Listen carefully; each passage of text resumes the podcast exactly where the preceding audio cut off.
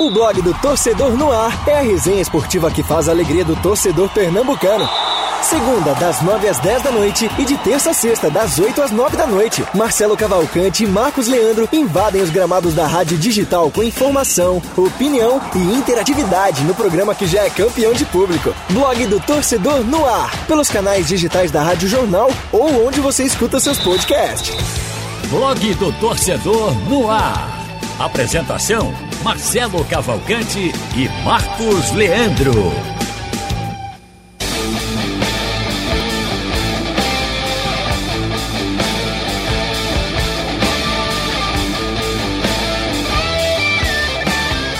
Oito horas e cinco minutos no Recife. Tá no ar mais uma edição do blog do Torcedor no Ar. Diferente, hein? Não estou no estúdio por conta das chuvas, Marcos Leandro também no estúdio, não, não está no estúdio. A gente está fazendo tudo online, tudo no ar. Queria saber até quem é está no estúdio, rapaz. Hoje eu tenho a Lilian e tenho também Felipe Farias com a gente, não é isso? Isso, primeiro boa noite, Marcelo. Hoje a gente está aqui em home office por conta das fortes chuvas que caíram no Recife, né? Então a gente vai falar muito desse assunto também no programa, porque envolve aí a final entre esporte e náutico, os locais das partidas, principalmente o primeiro jogo, né? Da final na Ilha do Retiro. Então vai ser um tema aqui no programa. Então estamos aqui já prontos com a camisa do Barcelona aqui para dar início ao programa de hoje. Né? Não é, não é camisa de banda hoje, hoje é camisa do Barcelona.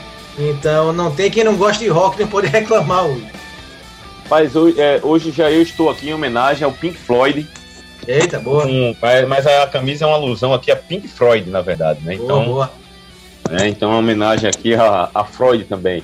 Queria mandar um abraço para meu amigo Alexandre Doca, que está com o estúdio, né? Todo preparado, assistindo e ouvindo a nossa resenha hoje, blog do Torcedor no Ar, que está começando nesse exato momento. Sobe aí um pouquinho a guitarra, meu. Quem é que tá na técnica, hein? É o nosso Tumutanga, não?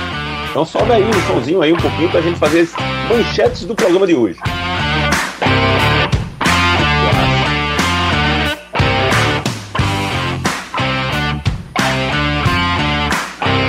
Acredite se quiser, meu caro Marcos Leandro, Lilian, todo Felipe e também todos os nossos ouvintes. A Federação Pernambucana anunciou mudança na arbitragem para o clássico deste domingo. E outro destaque que eu dou, que foi o que você falou aí, Marcos, que é o seguinte: a chave do estádio está na mão de São Pedro, né? Ele é que vai definir se vai ser na Ilha do Retiro ou se vai ser na Arena de Pernambuco. Pelas chuvas de hoje e pelos anúncios que vêm da PAC e de outros órgãos que cuidam dessa de meteorologia, de previsão de tempo, tá com cara de Arena de Pernambuco, né? Tá. É até outro destaque. E aí, a ilha vai ter de condição para jogo ou na final? Eu acredito que não, mas vamos aguardar. O outro destaque é o Adrielson, o zagueiro Adrielson, que recebeu proposta do exterior e pode estar tá saindo Ilha do Retiro. Daqui a pouco a gente vai lá falar sobre esse assunto. Em tempos de notícias se repetindo, exceto aí a de, de, de Adrielson, né, que já está falando de federação com arbitragem há bom tempo, mando de campo já há bom tempo. Vai ter dispensa do Santa Cruz hoje, Marcos? Ou, vai, ou não? Vai deixar, deixar tudo do jeito que está? É essa a grande dúvida de hoje. Eu acho que não. Marcelo. Acho que não vai ter, não. Hoje vai, ter, hoje vai ser calmaria, né? E o Náutico está de olho na final contra o Sport, esperando essa definição aí do mando de campo, mas também já sabe os jogos que vai ter pela frente do Campeonato Brasileiro, até porque assim que acabar o Campeonato Pernambucano, já emenda Campeonato Brasileiro e olhe que o Náutico vai ter uma Série B dificílima pela frente. Marcos. Isso, dá, dá boa noite ao Felipe, né? Felipe Faria está com a gente já, Filipão. Boa noite, Felipe. Boa noite, Marcos. Boa noite, Marcelo. Boa noite aos amigos que estão ligados aí no blog Torcedor no Ar. Vocês fizeram uma homenagem musical aí, né? Dos roqueiros. Eu queria fazer minha homenagem musical também. Eu até falei ontem, né? A música do grande Flávio José, A Natureza das Coisas. Se aveste não, Marcelo. Amanhã pode acontecer tudo, inclusive nada. Tá aí, ó. Aconteceu tudo de novo. Muda a arbitragem, troca tudo. E daqui para domingo vai acontecer muita coisa ainda, por isso que eu não tô nem avexado. Não é verdade, é verdade. Avexado é ótimo. É ótimo. é, para referência que ele tá pela referência musical que ele deu, sem dúvida alguma, Avexado cabe bem, Felipe. Foi bem, foi bem. Mandar um beijo para Lilian Fonseca, ela não vai participar do programa, né? Mas que talvez por conta da chuva, né, a cidade está realmente difícil para se locomover. Tanto que nós estamos aqui fora dos estúdios, hoje seria um programa no estúdio, mas por conta disso a gente está cada um na sua, no seu canto, usando um termo bem nordestino também para falar. Vamos aos nossos destaques as nossas lembranças, nossa memória em relação às datas marcantes de hoje, 13 de maio, aniversário do Esporte Clube do Recife, 116 anos. Ano passado, Marcos Felipe, em plena pandemia, não sei se foi o clube ou se foi um grupo de torcedores, fizeram lá girândola. E a gente até criticou isso, não sei se vocês lembram disso. Esse ano, pelo menos eu não vi, tomara que não tenham feito isso, até porque não é momento para isso e até porque a chuva não deixou também, né? Então, mais o que vale é a lembrança aí do esporte, que faz 116 anos, num, vive um momento difícil, como todo o futebol nordestino, todo o futebol pernambucano, mas é um clube que tem muita história, tem muita tradição. Hoje eu vi Alexandre Costa falando, perguntando qual é o time do esporte mais memorável que o Roberto e Ralf viram. Ralf falou de alguns dos anos 70, dos anos 80. O dos anos 80 eu vi ali aquele time de 82, sabe? Que, que, que jogou contra o Flamengo aqui, numa partida em que o árbitro Oscar Scúfaro prejudicou diretamente o esporte e tal. Mas o que eu acompanhei mesmo e que realmente jogou um futebol muito bonito e que encantou realmente o Brasil, que eu vi, que eu acompanhei de perto, foi o time de 2000. Né? Um time que tem na memória do torcedor rubro-negro até hoje a escalação daquele equipe. Passo para vocês, meus caros companheiros. Qual o esporte que vocês têm lembrança? Marcelo, antes disso, fazer só uma homenagem que eu prometi. Homenagem. A gente sempre tem lembrado aqui as quintas-feiras, né? Alguma, alguma matéria antiga, alguma reportagem, alguma revista. A gente mostrou aqui já do Santa Cruz campeão em 2005 e o que subiu para a Série A em 2005. E eu vou trouxe aqui hoje o caderno do esporte campeão da Copa do Brasil, que eu achei aqui em casa, tinha guardado. É, eu, eu, tenho, Copa, eu tenho essa daí. Esporte campeão da Copa do Brasil, né? O Brasil é do esporte, aqui o caderno que a gente fez. Você fez, viu, my friend? Você tá aqui ah, no aí também? Tava. Ah. Caderno aqui de 2008, aí tem todos é, jogadores né, o elenco. O caderno tem 12 páginas, caderno grande, muito bonito. Tem Carlos Bala, Romerito, Nelsinho, toda, toda, todos os destaques né, daquele time. Tá aqui, atrás o pôster. O título da matéria do jogo é A Reconquista do Brasil, né? A gente puxou também pela, pelo Brasileiro de 87, né? Então por isso que é Reconquista do Brasil em 2008. Tem aqui várias matérias legais. E só o que mais bacana também lembrar, Marcelo, aqui quem escreveu, né? Eu, você, estamos nesse caderno aqui. Carlyle, Henrique Queiroz, grande abraço para Henrique Queiroz. É, Marcelo Sabarreto, grande Marcelinho. Grande Marcelinho. João de Andrade Neto, famoso João Grilo. É, Elias Roma Neto, grande Elias. Aniversário de Elias hoje, hein? É, então parabéns também para Elias. Um abraço para Elias. Patrícia, né? Pati. É, Rafael Cavalheira, grande Rafael Cavalheira. Rafael estava também, que beleza. Do executivo do JC. É, e o do Neto, que participou aqui com a gente do programa também. Então, esse, todo mundo participou desse caderno. E teve a edição do Eduardo Azevedo, né, do Gaúcho do Miguel Rios, grande Miguel, e também do grande Moisés de Holanda. Então, aqui o Caderno do Esporte, campeão da Copa do Brasil. E ainda bem foi publicado, né? Porque esses trabalhos assim especiais, a gente é prepara sem saber que é para. É, né? Às vezes é um trabalho em vão. Aliás, para é verdade. que acompanha a gente, quando é final do campeonato pernambucano, por exemplo, geralmente a gente. Geralmente não, prepara os dois, né? É. Esporte, Na verdade, por exemplo, agora. Vou fazer dois especiais. É, nesse, nesse caso aqui, não tinha, né? Porque era esporte, a gente ia dar um caderno do Corinthians. É, não, é, e quando fosse campeão. A é, cobertura, mas, a edição seria bem menor, né? Mas esse caderno mas, no aí. Caso, no, caso de é, no caso de final, de final do Pernambucano, se faz dois cadernos e um se perde, né? Só um realmente é. tem que estar tá pronto para estar no ar, estar ser publicado é, na sequência. Né? Então, muito bacana esse eu caderno. Tenho uma, eu tenho, no final tava procurando, até... tava procurando alguma coisa para mostrar no programa hoje sobre o esporte então achei o que eu queria, o caderno da Copa do Brasil. Sobre o time, Marcelo, eu vou ficar com o time de 94. O time de 2000 era muito bom, sem dúvida alguma, né? Chegou muito perto na Copa João Avelange, que era o brasileiro da época. Mas aquele time de 94, né? Aquelas goleadas é, históricas contra o São Paulo, 5 a 2 na Ilha, 5 a 2 no Botafogo lá em Caio Martins, 3 a 0 no Corinthians lá em São Paulo. Então aquele time que tinha Leonardo começando, Zinho, Marcelo Rocha, é, aquele atacante, time ali, aquele time inclusive Fábio. começou mal o campeonato. Por é, incrível que pareça, o Sport teve uma arrancada depois que levou uma goleada do outro aniversariante do dia, que eu vou falar já já quem é o aniversariante. Mas diga lá. É, verdade, então aquele time foram jogos bem marcantes, né? apesar de não ter ido tão longe assim no brasileiro, mas foram jogos memoráveis de um time também muito bom, né?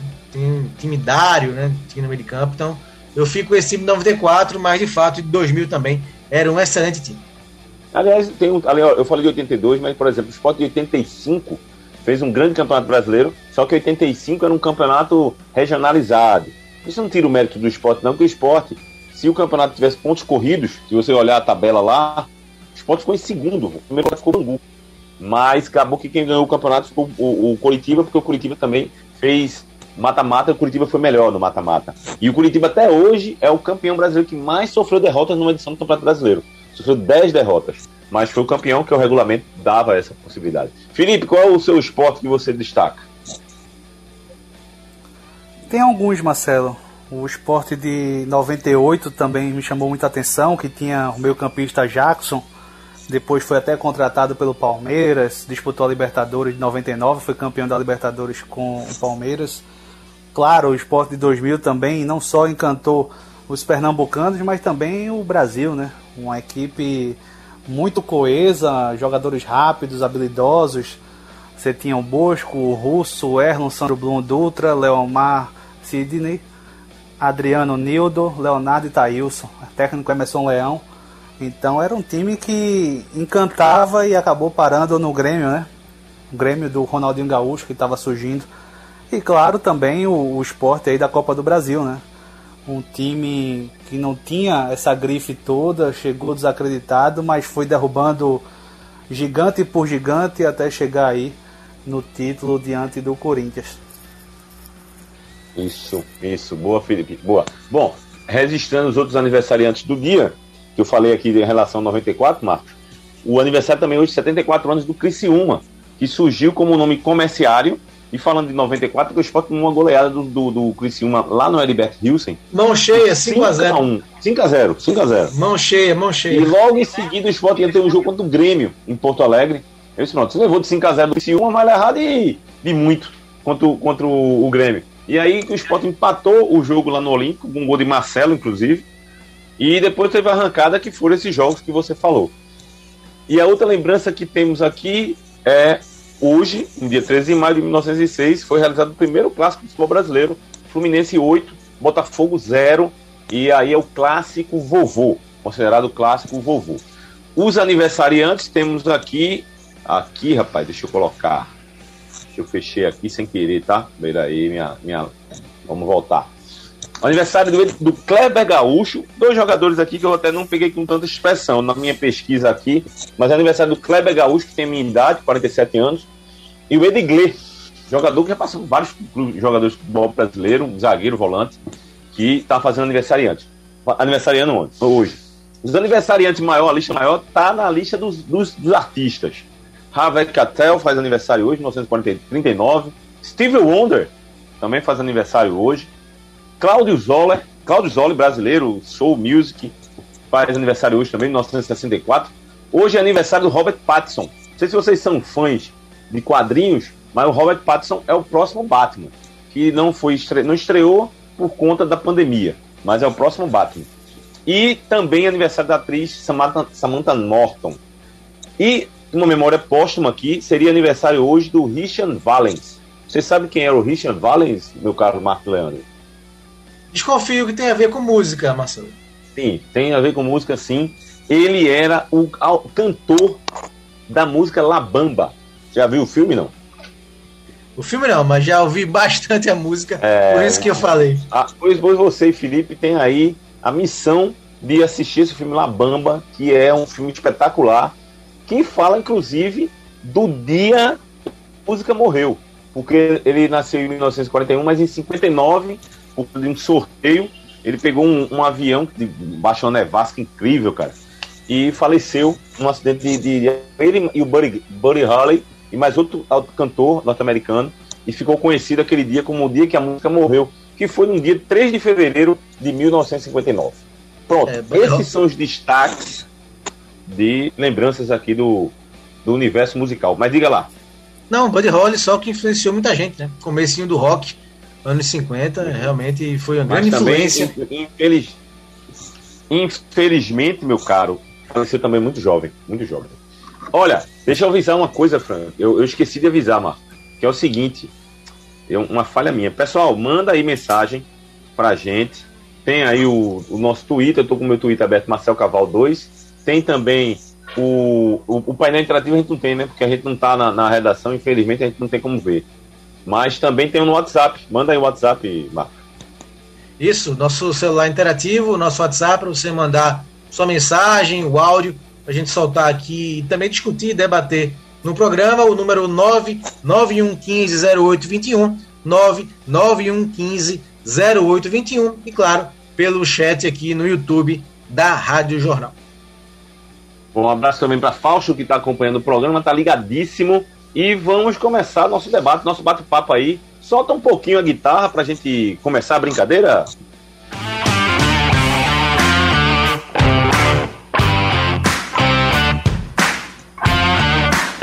8 horas e 21 minutos. Estamos começando o nosso programa Bloco Torcedor no ar. Marcos Felipe, eu queria saber de vocês a respeito dessa mudança da arbitragem do primeiro jogo da final do Campeonato Pernambucano. Sai um árbitro FIFA, entra outro árbitro FIFA, só que é muito estranho, né? Fazer essa Antigamente não tinha essa questão de mudar de uma forma tão simples, parece uma coisa virou a chave, né? Passou ali a máquina e vamos embora. Queria que vocês comentassem aí essa surpresa, vocês ficaram surpresos com isso, e o que levou a federação fazer essa alteração. Eu queria começar primeiro com, com, com o Felipe, para saber da tua opinião, Felipe, a respeito. Deixa eu pegar aqui só a, a mudança aqui, rapaz. Olha aqui. É, vai apitar agora o Wagner do Nascimento Magalhães, FIFA do Rio, no lugar do Wilton Pereira de Sampaio, que é FIFA Goiás. Felipe, a bola está contigo. Parece que a pressão fez efeito, né? Depois de tantas declarações contra o Wilton Pereira de Sampaio, aí vem essa mudança. A gente fica acreditando que é diante de toda a reclamação. Aí foi escolhido agora um novo árbitro, mas também existe é, um asterisco contra essa arbitragem. Então parece que nunca vai ter essa satisfação por parte dos dois clubes. Por isso que quem tem que tomar a decisão é a federação e não tem que ser o clube. O clube não tem que optar se é de fora, se não é de fora, se é FIFA, se não é FIFA. É, tem que ser uma decisão neutra e essa neutralidade você vai encontrar nas entidades. Deveria pelo menos encontrar nas entidades, né? na federação, na CBF e não ter é, essa definição por parte dos clubes é, por conta de pressão, porque fala na rádio A, fala na rádio B, diz que esse não presta porque errou em 2000 e não sei quanto. O erro não prescreve, o erro vai ser histórico. Será que esse ato não amadureceu? Será que esse ato não aperfeiçoou? Então você ficar apontando um erro de 3, 4, 5 anos é você não olhar para o próprio umbigo. Será que essas diretorias que estão reclamando do arbitragem também não errou? Será que o torcedor vai ter que ficar apontando sempre o erro das diretorias? Então é preciso parar um pouco de reclamar, de dizer que esse Arthur errou em 2000 não sei quanto. Não, quem tem que escolher é a federação. Mas infelizmente, nessa reta final de estadual, tá essa bagunça, é, não só de arbitragem, mas também de estádio, joga no estádio A, no estádio B. E infelizmente a gente fica tendo que debater dia após dia sobre essas questões. A gente perde muito tempo falando dessa bagunça ao invés de falar de bola. O que a gente gosta de falar, o que a gente tem prazer de assistir. A gente não fala de tática, a gente não fala de estratégia técnica dos treinadores, a gente só fala de arbitragem, a gente só fala de, de bagunça da, por parte da federação. E a culpa não é nossa não, tá, Marcelo? Que a gente tá puxando esse assunto. Mas é porque são fatos novos que acontecem dia após dia e que infelizmente a gente tem que debater. Verdade. Verdade, tem razão.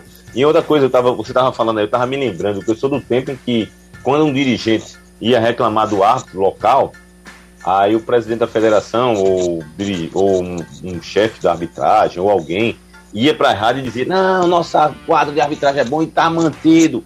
Ou seja, fazia a questão da, da, né, da defesa, da proteção. Essa mudança agora, eu acho até que deu uma aliviada de barra no, no, no Thiago Nascimento. Porque ficou, naquela mudança lá, ficou parecendo, pô, tiraram o cara só porque o cara é daqui. Mas eu já vi que a mudança, não é que o, o, o Thiago é daqui, porque o árbitro do Wilton era também é de fora. E foi modificado por uma insatisfação, isso aí ficou claro. Né? Podem até discordar de mim aí, o torcedor, até a dirigente, mas ficou claro que foi a insatisfação do, da diretoria do Náutico em relação à escalação do Wilton Pereira Sampaio. E aí, a partir do momento em que o diretor do Náutico falou, pronto, mudou. Então é algo impressionante. E um outro ponto que você falou, antes de passar a bola para Marcos, que aí eu quero que Marcos comente o que eu vou colocar aqui, que é o seguinte: você botou um ponto aí, Felipe, que foi é, em relação a que isso não é dos clubes, é da federação. Mas que eu não me, se eu não me engano, e eu vou pedir para o nosso Aldo colocar é, a, no, a, sonora do presidente da federação, ele vai de encontro com o que você está falando, Felipe.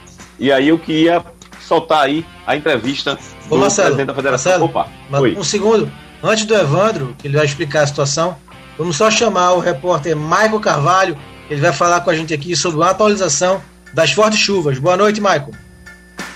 Olá, boa noite Marcelo, boa noite Marcos. O tempo permanece nublado em praticamente toda a região metropolitana e zona da mata. Aqui no Recife, a chuva deu uma trégua, mas ainda existem pontos de alagamento em várias áreas da cidade. Você motorista precisa ficar atento. O trânsito está muito congestionado ainda na PE15, na altura da cidade Tabajara. Quem segue no sentido Paulista, Abreu e Lima e Garaçu tem muita dificuldade para conseguir passar. Na Avenida Norte também existem alguns pontos de retenção próximo ao cruzamento com a Avenida João de Barros. Já o túnel Felipe Camarão, que fica lá no bairro do Jordão, permanece com trânsito lento por conta da água parada. Segundo a Defesa Civil de Pernambuco, durante o dia de hoje foram registrados vários deslizamentos: oito no Cabo de Santo Agostinho, cinco em Olinda, um em Paulista e um na capital pernambucana. Neste do Recife, uma pessoa ficou levemente ferida. A Agência Pernambucana de Águas e Clima, a APAC, lembra que essa chuva deve permanecer no Recife, região metropolitana, zona da mata e pode chegar até mesmo no Agreste.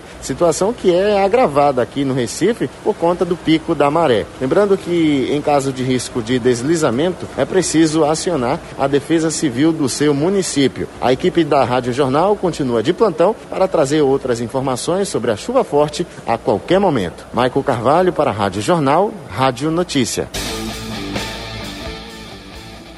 Tá aí. Boa. Valeu, valeu, Maicon. Notícias importantes aí, né? De fato, uma quinta-feira muito chuvosa na região metropolitana do Recife e a gente torce né, que todo mundo consiga aí se abrigar quem perdeu aí seus lares nessa quinta-feira. Marcelo, é, antes da gente ouvir o Evandro, né? Só uh, passar. O Evandro vai dizer isso, mas ele disse que é a Comissão Nacional né, de Arbitragem que resolveu mudar a escala, ele vai explicar é, por quê, né? Mas eu acho que é um castigo, né? Para mim.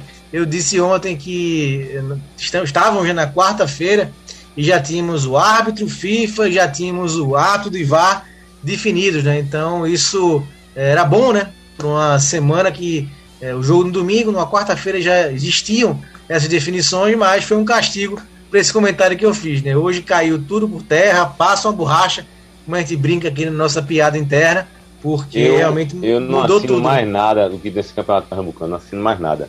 Pois é, então assim. Não sei se a final do Pernambucano vai ser no outra semana, não sei. pois é, então mudou tudo. Mas vamos chamar, vamos chamar o Evandro aí é, para ele explicar, né? Vou tentar explicar por que houve a mudança. Volta aí, Aldo. Entrevista. A Comissão Nacional nos informou é, e está enviando um ofício oficializando, mas nós já sabemos, já fomos informar que houve a pergunta, a substituição do árbitro Wellington, não me lembro agora o nome. Wilton, Wilton Pereira Sampaio. É, que é de Goiás, pelo ato também FIFA do Rio de Janeiro, Walter Wagner, Wagner do Nascimento Magalhães. Vai, pronto, isso mesmo. Certo. Tá. Só cheguei o, o, o ofício para a gente publicar no site. Certo. Evandro, por que essa troca? Olha, por vários motivos. Primeiro, que a comissão pode trocar quem quiser, primeiro. Uhum. Segundo, porque eu fui informado já pela imprensa do Rio que ele está na Argentina, para o jogo lá. Terceiro, ele é árbitro de Goiás, eu também já fui informado por um repórter de Goiás que o Goiás não tinha autorizado escalar ele, que quer ele e a prioridade é dele. Então, a, a Comissão Nacional não diz por que não. Escala muito a critério dela a exclusiva dela, a federação não interfere, não. Entendi. Então, mesmo com todos esses, esses itens aí que o senhor citou, por que ainda assim permitiram que ele fosse escalado para a final do Pernambucano? Quem, quem escala é a comissão. Uhum. Tá? Ela pode fazer um cara Guilherme, não tem problema nenhum. Está lá na prerrogativa dela. Designar, retirar, substituir, ela não dá satisfação, não. Ela vai ao prazer dela, do jeito que ela achar que é melhor. Ela, ela achou que era melhor que ele colocou. Agora achou que é melhor o outro colocou. Ela não me diz por que não, nem justifica, não. Ok, então. Então, por enquanto, o árbitro será o Wagner do Nascimento Magalhães, FIFA do Rio de Janeiro. É, a não ser que a comissão novamente mude, que também pode acontecer, a prerrogativa dela. Marcelo, Marcelo. essa entrevista foi, essa entrevista foi para nossa querida Carolina Fonseca, que entrevistou o presidente. Eu vou passar a bola para você para depois eu concluir. Quero saber sua opinião sobre essa entrevista. É, primeiro, essa explicação que você deu, né? Foi Carol, Carolina Fonseca que fez a entrevista no final da tarde com o Evandro, então ele já estava oficializando né, a mudança do Wilton Pereira Sampaio pelo Wagner Nascimento Magalhães, mas ainda guardava a comunicação oficial da CBF. Isso chegou né, no começo da noite, então a troca foi confirmada sim. Wagner Nascimento Magalhães vai ser o árbitro da partida, o que para mim é ruim, Marcelo, porque eu acho que ele é menos, menos um árbitro não tão bom quanto o Wilton Pereira Sampaio. Eu acho que o Wilton melhor do que o Wagner Nascimento Magalhães. Não gosto do estilo dele apitando. É um árbitro que eu não, não considero como um dos melhores é, do Brasil. Não gosto dele apitando. Então isso é ruim, uma troca que acaba enfraquecendo aí o jogo. Pelo menos tem o VAR, se ele cometer algum erro grave, há a possibilidade do árbitro de vídeo corrigir, né? E sobre a mudança ruim, né? Porque é mais um desgaste, eu acho que aumenta. E, a gente já vem com a final, com semifinal, com tantas trocas. A definição também no local do jogo, a gente vai falar já já no próximo assunto. Eu acho que esse vai e vem desgasta, né? Senão, se não tinha certeza, Evandro disse que foi é, a questão da comissão, né? A comissão de arbitragem é, escala e não, não, explica, né? Então, é a versão que ele deu aí da mudança e que o Wilton vai estar tá apitando na final do Goiano entre o Grêmio Anápolis e o Vila Nova. Então, essa explicação que a gente tem. E eu só lamento, é mais uma mudança, mais um vai e vem nessa reta final de Pernambucano. Eu só quero complementar o que você está falando aí, é o seguinte, é lamentável a quantidade de vezes que a gente escuta da Federação Pernambucana dizer que não é ela, que não é culpa dela, é a comissão de arbitragem, são os clubes que decidem, a gente não pode fazer nada. Ele disse até, inclusive, um absurdo aí. Ele disse até um absurdo. Ele disse que. É... Como foi que ele falou, rapaz? Ele disse que não, a, federação, a, a comissão pode até mudar em cima da hora do jogo. Como é que é isso? E, e acha isso natural que isso aconteça? Vamos dizer que seja verdade. Vamos dizer que ah, faltando um, uma hora para acabar o jogo, nem tá. Fulano não pode apitar, não, vai ter que ser ciclano. Aí isso é normal? É? é assim que agora faz o futebol? É, é assim que se quer o profissionalismo do futebol? É dessa forma? Porque foi o que o presidente falou. Não sou eu que estou dizendo. Eu estou ouvindo o que ele está falando e estou interpretando. Então o presidente da federação acha natural que o árbitro, meia hora antes do jogo, ou um dia, ou na, ou na, na manhã mesmo, olha, fulano de tal não vai apitar mais não, porque a comissão lá mudou. Aí você vai aceitar. É assim que faz agora futebol. Ah, tá de brincadeira, né? Tá de brincadeira. Eu, eu, sinceramente, eu não tenho contra nenhum nem outro. Eu sou, como você falou, essas mudanças, esse desgaste, e como o Felipe também colocou, a gente tá a semana toda falando de arbitragem. Nada do, de, nada do jogo em si. Nada das propostas de jogos que. A gente não viu entrevista de treinador essa semana, não viu ninguém, ninguém. A gente não deve. E não é culpa nossa. A gente tem que destacar e detalhar algo que está acontecendo. Não pode ignorar. Né? E não pode ignorar. E quando eu critico aqui a Federação Pernambucana, essa postura do presidente de dizer, ah, é a comissão, ah, não, foi o Náutico que já. É uma falta de trazer a responsabilidade para si. O futebol pernambucano só cresce quando alguém chegar assim, olha, eu vou fazer essa mudança e aí tomar uma decisão que vai ser essa. Esse é o caminho. E o que está acontecendo no futebol pernambucano não é isso. É tocar a bola de lado, é tocar a bola de lado, é e ver o que que dá. Cansa, né? Cansa. É, a gente e o pior de tudo, eu não vou, eu vou trabalhar essa, é, é, eu quero que os nossos companheiros aí me ajudem, porque toda vez que acontecem umas coisas dessa, que aí vem o título, que vem o campeão, a gente exalta o campeão, lamenta o derrotado, e aí vem o Campeonato Brasileiro, a gente esquece essas coisas. E aí os fatos se repetem. Também não vou ser chato e ficar repetindo também críticas, mas sempre a gente é bom lembrar as lambanças que estão sendo feitas no futebol pernambucano e que elas precisam de mudanças urgentemente. A quem. é, Eu até esqueci para quem eu vou passar a bola. Passar a bola para você, Marco, tá na minha frente. Deixa eu passar então aqui, o pessoal tá comentando no YouTube, né? No chat da, da Rádio Jornal. O Jefferson Calado, mandando um abraço para todo mundo. É, um abraço, Jefferson, ele que é do Morro da Conceição. Valeu, Jefferson. O Antônio Brandão pergunta quando é que o Evandro vai sair da presidência da federação. É, eleição, né? Eleição, o Evandro já está há um bom tempo, de fato, na presidência da Federação Pernambucana. Pergunta aqui o Antônio Brandão. A Tânia Siqueira fala do Santa. Tudo que eu quero é Tininho e Martelotti de volta pro Arruda. Diz aqui a Tânia.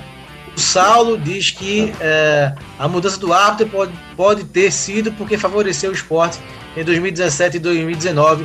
Talvez seja só por isso, diz aqui o Saulo, falando aí das polêmicas que tiveram com o Hilton Pereira Sampaio nos dois jogos, nos dois anos que ele citou.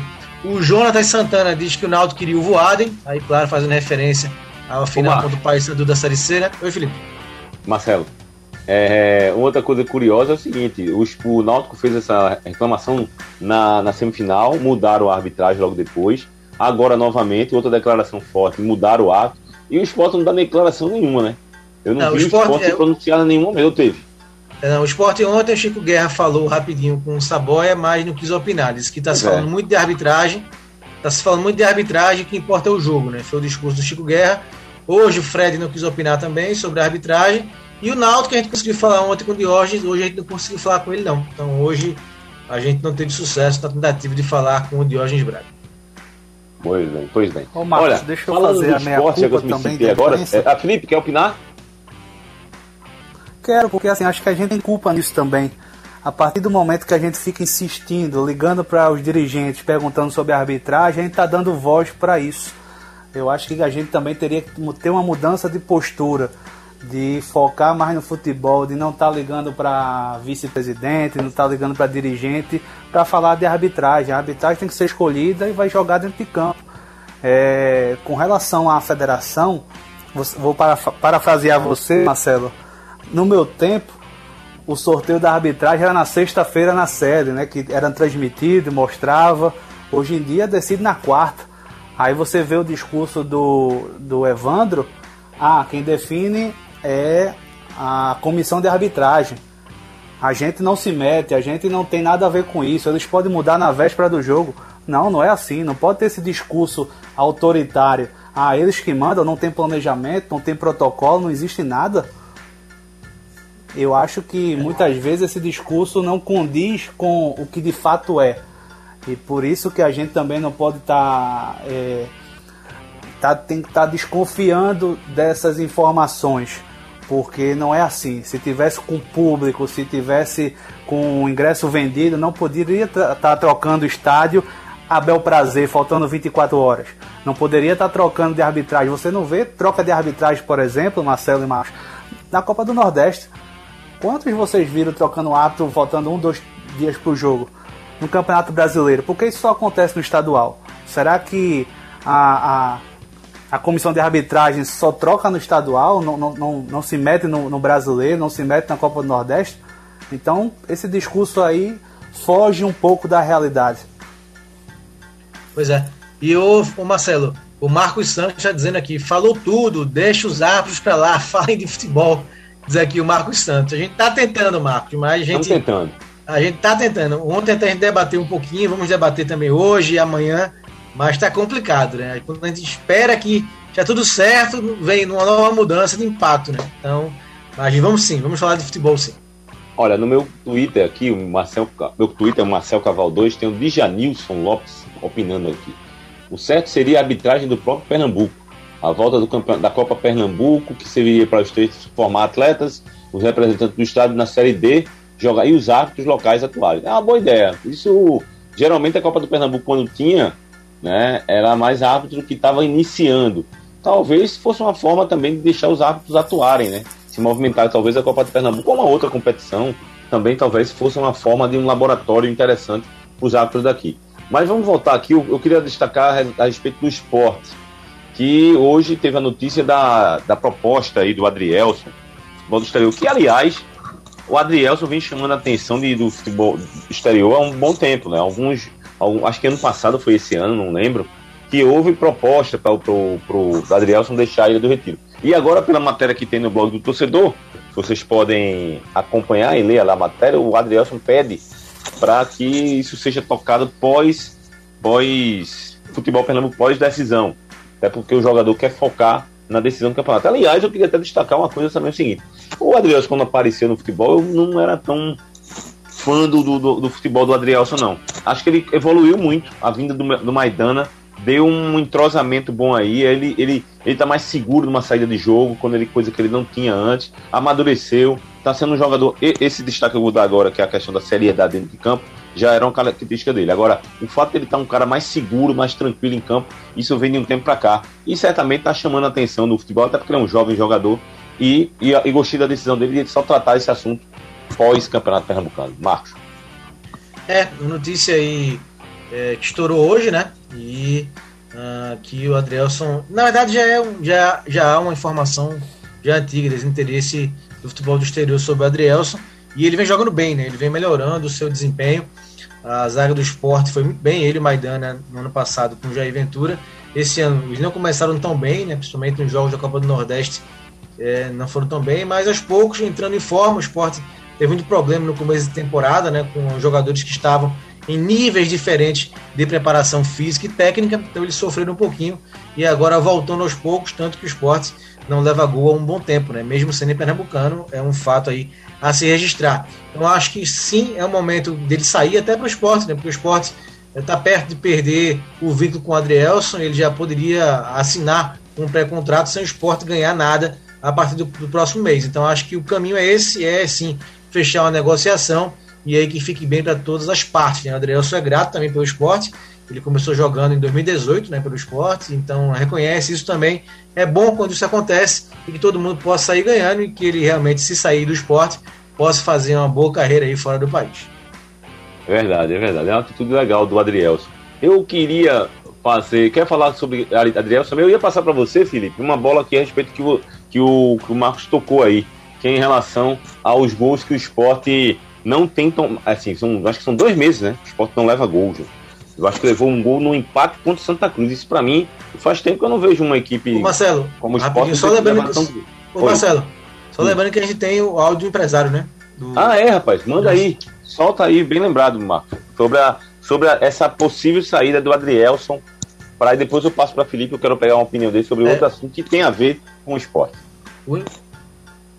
O empresário é o Edu Cornacini, ele falou com o Davi Saboia e a gente vai reproduzir agora sobre esse contato, sobre essa proposta em relação ao Adrielson. Entrevista. Chegou informação aqui é, pra gente que o Adrielson tem uma proposta do exterior para deixar o esporte. Confere? Sim, realmente tem, porém a gente só vai continuar as tratativas a pedido do jogador e do clube após o término do Campeonato Pernambucano. Mas seria já para sair no meio dessa temporada, no caso, né? Então, eu não posso dar detalhes da proposta. Existe uma oferta, né? uhum. né? Porém, a, a gente vai lançar uma saída que seja bom para todos. Uhum. Ninguém está prejudicado na situação. Porém, a gente só vai dar sequência em qualquer conversa, qualquer tratativa, se ele vai sair agora, se ele vai sair em uhum. dezembro, uhum. É, após o Pernambucano mesmo. Foi um pedido Entendi. do jogador e um pedido do próprio esporte. Deixa eu te perguntar uma coisa. Adriel, se ele quer sair, ele já disse que quer sair, se quer ficar? Então, é, ele, a única coisa que ele perguntou foi algumas, algumas perguntas básicas, uhum. porém ele não, não deixou passar isso se quer ou não. Ele falou, ó, tem o tempo para pensar? Nós falamos, tem. Então tá bom, então uhum. deixa para depois do Pernambucano, eu penso e tomo uma decisão. Ó, A entrevista do Corna... Qual é o nome dele, Marcos? Edu Cornacini. Cornacini. Sabe quem foi que eu me lembrei quando eu vi o nome dele? Por isso que eu não chamei, porque eu fiquei na dúvida. Não. Eu me lembrei de um jogador que tinha aqui, eu acho que passou por aqui pelo futebol pernambucano.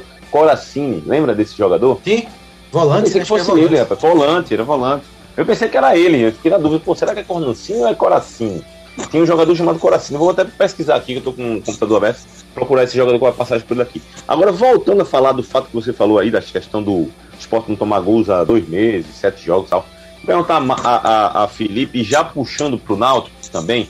Felipe, você acha que é, esse, esse fator esporte não toma gols e tal, é um elemento que o Hélio pode utilizar para motivar o Náutico para essa partida decisiva do primeiro do Campeonato Pernambucano?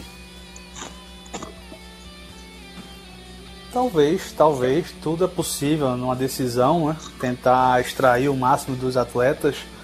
É, ele sabe que o momento defensivo do esporte é bom, salvo engano, são cinco jogos né, sem tomar gols. É, Maidana voltou ao time, o time conseguiu se estabilizar. Essa parceria com Adrielson tem sido uma parceria de sucesso, né? Acho que um complementa o outro, enquanto que o Maidana é mais lento, mas tem mais estatura. O Adrielson já é mais veloz, é o zagueiro da caça que sai para dar o bote mas ao mesmo tempo também não tem tanta técnica assim para sair jogando. Então um complementa o outro. Falando um pouco também dessa proposta do Adrielson, não é de hoje que ele é sondado pelo mercado, já teve sondagem do Internacional. É um jogador que passou pelas categorias de base da seleção brasileira, disputou o torneio de Toulon na França. É, também tem um interesse, pelo que eu fiquei sabendo, do São Paulo. Então é um jogador que tem idade, tem características, tem perfil para jogar é, no grande centro, jogar fora do, do, país.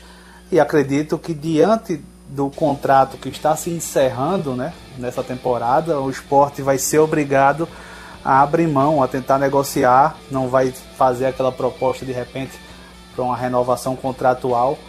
E tá certo o Adrielson de querer só discutir isso depois do estadual. O primeiro foco agora é nessas finais e depois trata do futuro. Mas que essa parceria com o Maidana elevou também o nível do Adrielson, sem sombra de dúvidas. Eu acho que o futebol dele cresceu por conta do parceiro que ele tem. Agora, engraçado, viu, Felipe e Marcos, e os amigos que estão acompanhando o nosso blog Torcedor no Ar, é que são dois jovens zagueiros, né?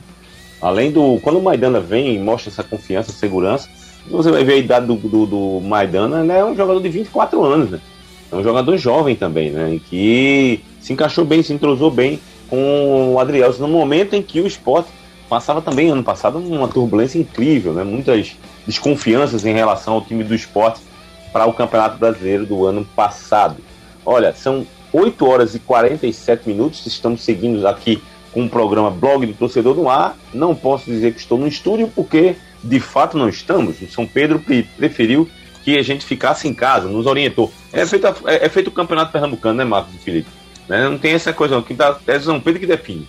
Né? A gente não pode sair de casa nem jogar em casa. A gente tem que esperar o que, é que o, a chuva vai definir. Como a chuva foi forte hoje, estamos aqui produzindo um programa de casa.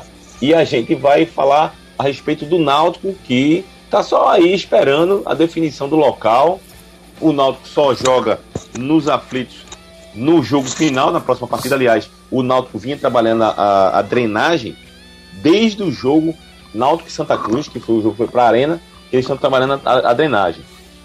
E, e acabou que hoje choveu bastante, eu recebi até imagens, fotos e vídeos do, dos aflitos como está hoje, e realmente estava uma situação complicada. Mas como o, o, o, o Náutico tem tempo ainda, né, para esperar a chuva baixar e as coisas melhorarem pela banda dos aflitos. O que eu queria destacar com vocês, é lógico o Náutico está se preparando para o Pernambucano, mas saiu a tabela dos 10 primeiros jogos do Náutico pela Série B.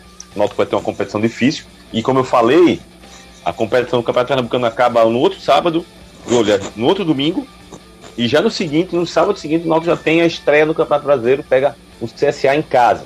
Depois joga fora com Vitória e Guarani, volta para casa, pega o Vila Nova, e joga com o Botafogo também em casa, sai, pega o Londrina, volta, pega o Remo, sai, joga com o CRB, volta para casa pegar o Operário e sai para jogar contra o Goiás. Expectativas aí de vocês para a final e logicamente também para essa Série B do Campeonato Brasileiro. Marcos.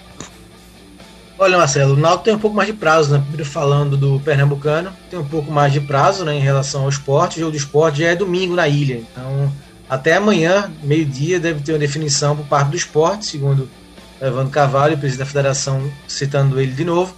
Até amanhã, o esporte, até meio-dia, tem para se definir. E a tendência, né, a gente é, viu uh, o noticiário da PAC, uh, E eles estão dizendo que até amanhã a gente deve permanecer com chuva, né? Até amanhã de manhã. Então acredito que esse jogo não vai permanecer na Ilha do Retiro e deve ir para a Arena o primeiro jogo. O Náutico tem um pouco mais de prazo, só é no dia 23 é, o jogo final, né? O segundo jogo do campeonato. Então, o Náutico tem um pouco mais de prazo para tentar esperar que a chuva passe, né? Não, que chova menos na semana que vem e os atletas, o estado dos atletas possa receber a finalíssima. Em relação à Série B, muito difícil, né? A gente olha aí os 10 primeiros jogos e só são, só são jogos difíceis, né?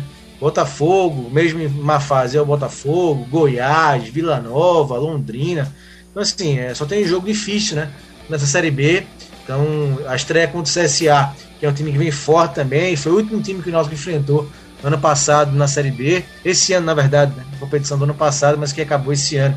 Então é pauleira, é se preparar, é assim, campeão ou não, claro que se for campeão tem aquela comemoração, vai ser histórico pro Náutico, simbólico, mas tem que se concentrar a partir do começo já na Série B, porque a competição que vai ser muito difícil e a gente espera que o Náutico esse ano brigue mais em cima, né? Se não conseguir subir, pelo menos que fique longe da zona de rebaixamento, que brigou tanto no ano passado para se livrar do Z4. Então é acabando o Pernambucano, vencendo ou não, é se concentrar para entrar forte na Série B.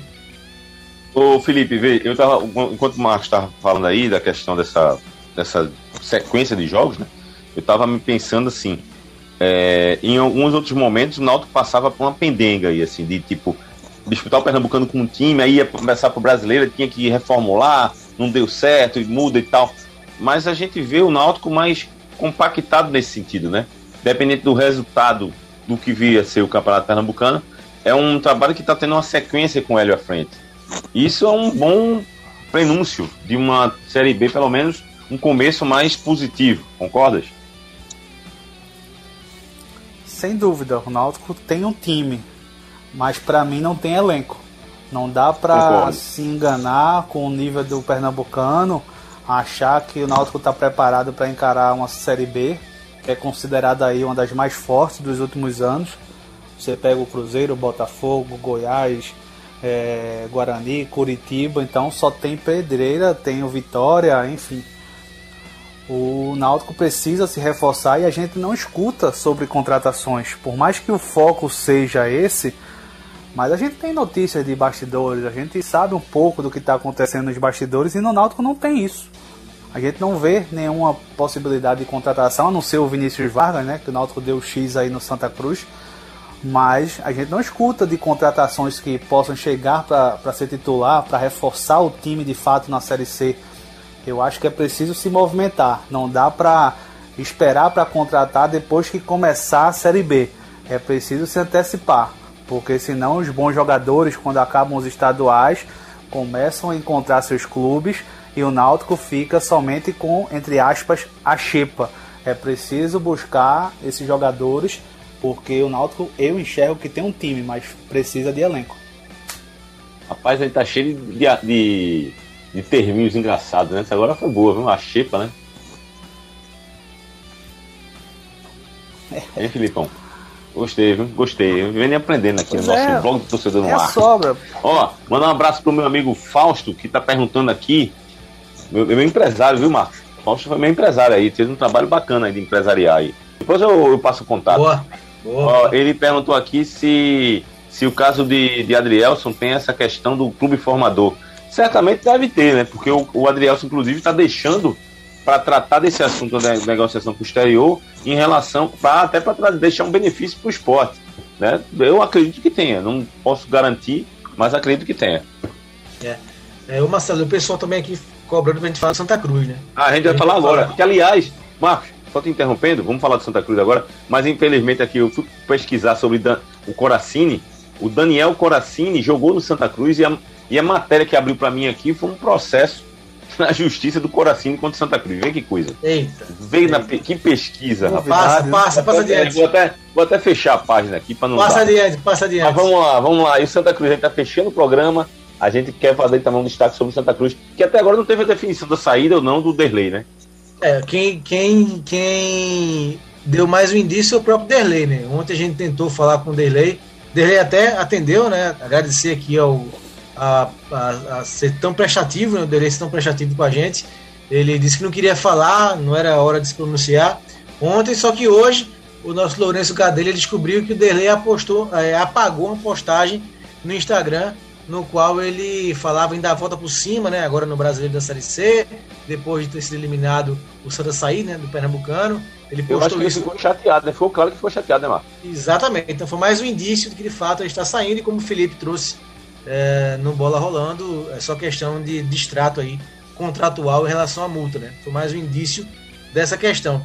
E só para passar para o Felipe para você de novo, Marcelo, o Marcos Santos ele questiona aqui: se Galo estava tão errado referente aos atletas, por que o Santa está dispensando tantos jogadores, Felipe? Boa, torcedor, boa, Marcos. Tem uma pergunta mais fácil, não? Foi o Marcos abraço. Santos, meu, meu eu xará que mandou. É, meu xará que pelo- abraço aí, pelo, que abra- pelo que YouTube abraço. da Rádio Jornal.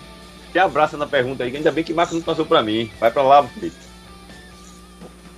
O que eu sei de informação é que o Derlei de fato não recebeu é, muito bem essa notícia de que ele estaria deixando Santa Cruz. Ele não gostou disso, ficou bastante chateado nos bastidores e não vai abrir mão de um real do que tem direito. Então isso aí vai ser mais um problema que o Santa Cruz vai ter que administrar nesse início de temporada. Não somente o Derlei, né, mas também o William Alves e também o Fernando Pilege, que deve ser é, devolvido né, ao clube de origem dele, o Santos. Então esses atletas, como tem contrato até o final da Série C, é preciso ter esse acordo, é preciso ter esse distrato e pela, pela situação o Derlei não está muito amigável, não quer conversa, já que ele tinha esse interesse de dar a volta por cima numa Série C e esse objetivo foi tirado dele. Então é diferente da situação do Eli Carlos, do Marcos Vinícius e também do Maxwell, que tinham contrato somente até o final desse mês. O clube já disse que não ia renovar, então deixa sem onerar o clube, sem nada. Mas esses três casos, do William Alves, do Derlei e também do Fernando Pilege, nem a direção do Santa Cruz se pronuncia, porque não vai se pronunciar falando que esses três atletas não faz mais parte do clube, já que ainda não negociou a rescisão contratual. Complementando aí, Marcelo, que o Felipe colocou, é a questão do Fernando Pilege. O Fernando Pilege jogou 45 minutos do jogo contra o 7 de setembro. Jogou um tempo de um jogo. E você já dispensa o jogador. Pra que trouxe? Pra que Então é que, trouxe? eu, é que eu bato na tecla. Esses reforços, essas contratações que o Santa fez no começo do ano, trazer por trazer, quem indicou, como foi que chegou no Santa Cruz. Porque não pode um jogador que jogou 45 minutos ser dispensado. Então por que Pode, trouxe? pode. Então, é- Exato. essa, essa, por isso reflete essa, a situação do Santa Cruz. Olha, eu vou dizer uma coisa a você. É isso que você está dizendo aí, eu concordo em gênero, número e grau. O próprio William Alves, que eu acho que não fez um campeonato tão ruim assim. Eu acho que ele não fez um campeonato tão ruim pra você dispensar. Lembrando que você vai ter um campeonato brasileiro de Série C difícil e que vai até chegar ao até quase o final do ano. São muitos jogos. Não tá fácil encontrar zagueiro por aí, na situação que o Santa Cruz está. E o Derlei, não quero fazer defesa ao zagueiro Derlei, não, que Derlei teve mal esses jogos aí. Né? Agora, se o Derlei não serve, também cabe isso, porque o Derlei jogou pouco. Jogou pouco pra você dizer, ah, não vai, vai-se embora, não presta. E entendo a, a chateação dele, né? Você chega empolgado com o clube e vai embora logo, né? É, é uma coisa complicada. Mas a gente vai debater isso em Santa Cruz depois. O, o tempo é curto pro Santa Cruz também, até porque a final do Campeonato Pernambucano tá nos tomando muito tempo. E o Santa Cruz ainda tá naquele banho-maria ali de transição para a Série C do Campeonato Brasileiro. A gente tem muito tempo ainda para falar sobre o Santa Cruz. Então a gente tá chegando ao final, né? Tá faltando um minutinho. Querem fazer alguma consideração? Eu quero só fazer uma indicação aqui para quem tá de em casa, nessa chuva, não tem o que assistir. E ó, trilogia do Batman. Quem gosta do Batman aí, como eu, vale a pena demais. Do diretor Christopher Nolan. E indico logo, eu vou indicar o número 2. O primeiro é maravilhoso, Begins. Mas esse aqui, meu amigo, é uma obra de arte. Tá? Cavaleiro das Trevas é o número 2, que é de 2008. Valeu, Frank. Valeu, Felipe. Valeu, um abraço, até a próxima. Valeu, Marcelo, valeu, Felipe. E eu indico esse livrinho que tá aí atrás de você, Marcelo. Opa! Givanni de Oliveira. Givanni de? Oliveira, tô vendo daqui. Rapaz, vídeo aí. Rapaz, É, o já- cara. Esse, esse é mosca branca, hein? Não tem canto nenhum, não, hein? É eu raro. tenho, eu ah, tenho, né? eu tenho, eu tenho e já li. Aí, garoto. Valeu, valeu. parceiro. Um abraço, até um abraço, amanhã. Valeu, amanhã, amanhã, 8 da noite, mais um blog do Sono Ar. Valeu quem participou pelo YouTube, pelo Twitter. Amanhã tem mais. Um abraço.